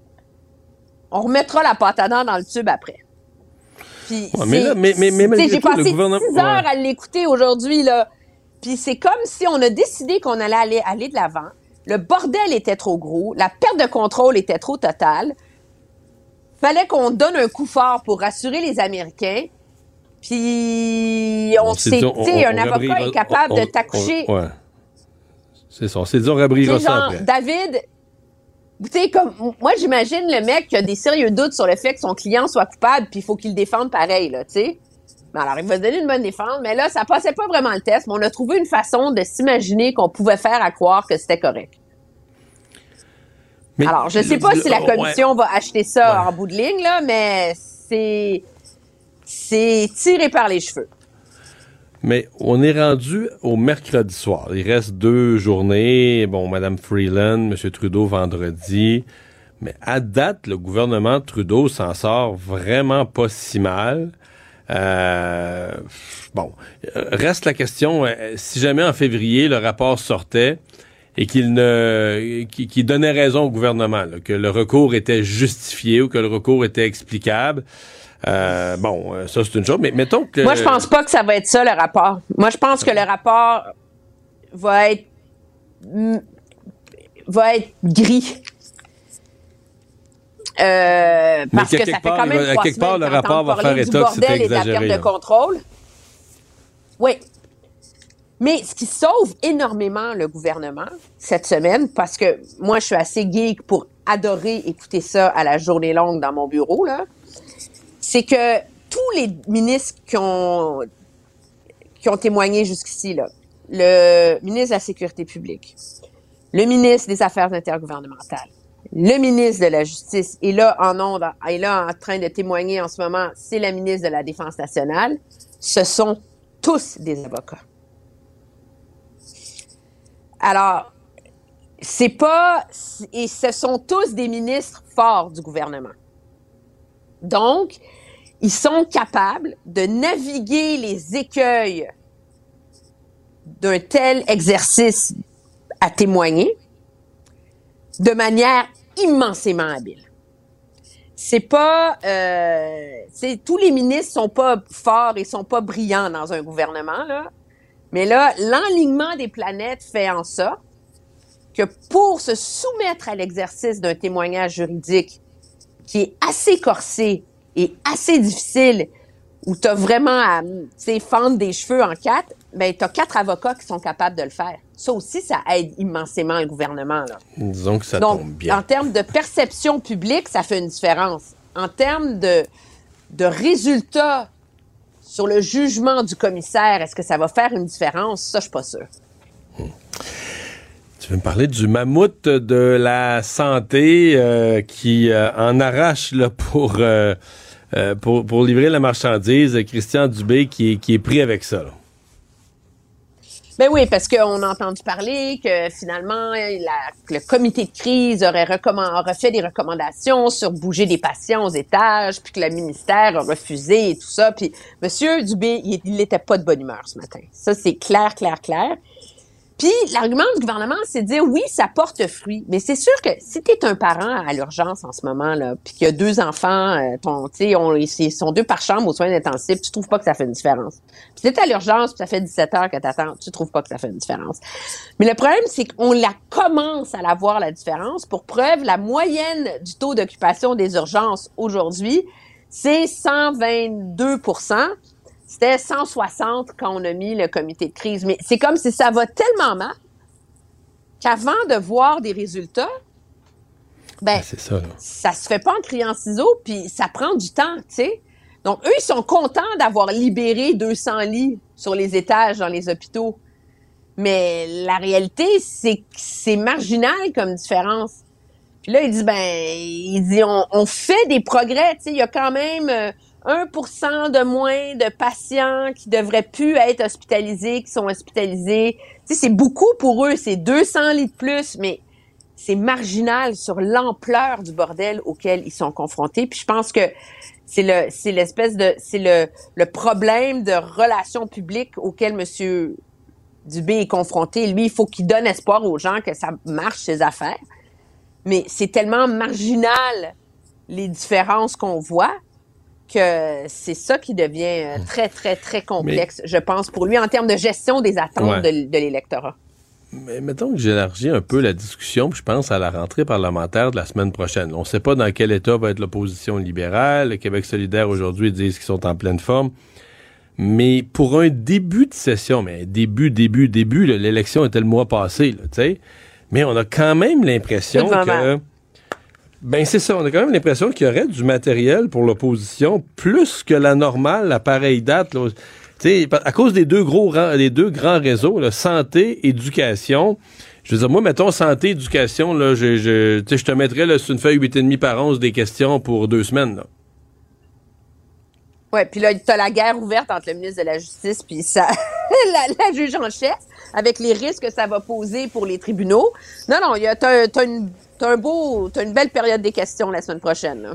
Mais juste les deux grands ça. réseaux, là, qui donnent les services les plus essentiels à la population, la santé et l'éducation. euh, juste ça, euh, tu peux te, puis là on est en tout début de mandat, puis déjà l'opposition peut se payer une traite. Reste à voir dans quel état d'énergie va arriver l'opposition. Emmanuel, merci beaucoup. Très bien, au revoir. À demain.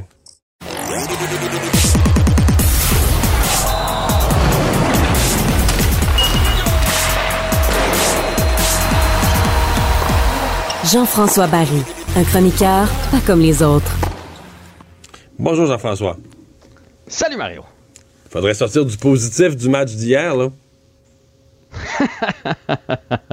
Caulfield en a marqué un autre. Bon. Euh, adossé au mur, là. Tu sais, il était pas aux oreilles, il était pas rendu au point de mise en jeu. Il a lancé ça, puis ça a rentré. Il t'a une solide garnotte. C'est déjà son douzième de l'année. Donc, euh, après même pas 20 matchs, là. Fait que si on fait x4, il va être tout près des 50 buts s'il continue à ce rythme-là. Est-ce que c'est positif, ça? Oui. Oui.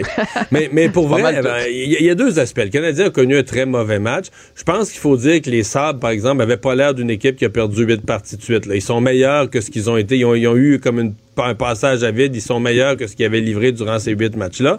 Mais moi, je considère quand même qu'il y a une expression qui est souvent utilisée en hockey, c'est qu'un gardien, pas un excellent gardien, pas une star, mais un bon gardien, donne à son équipe la chance de gagner.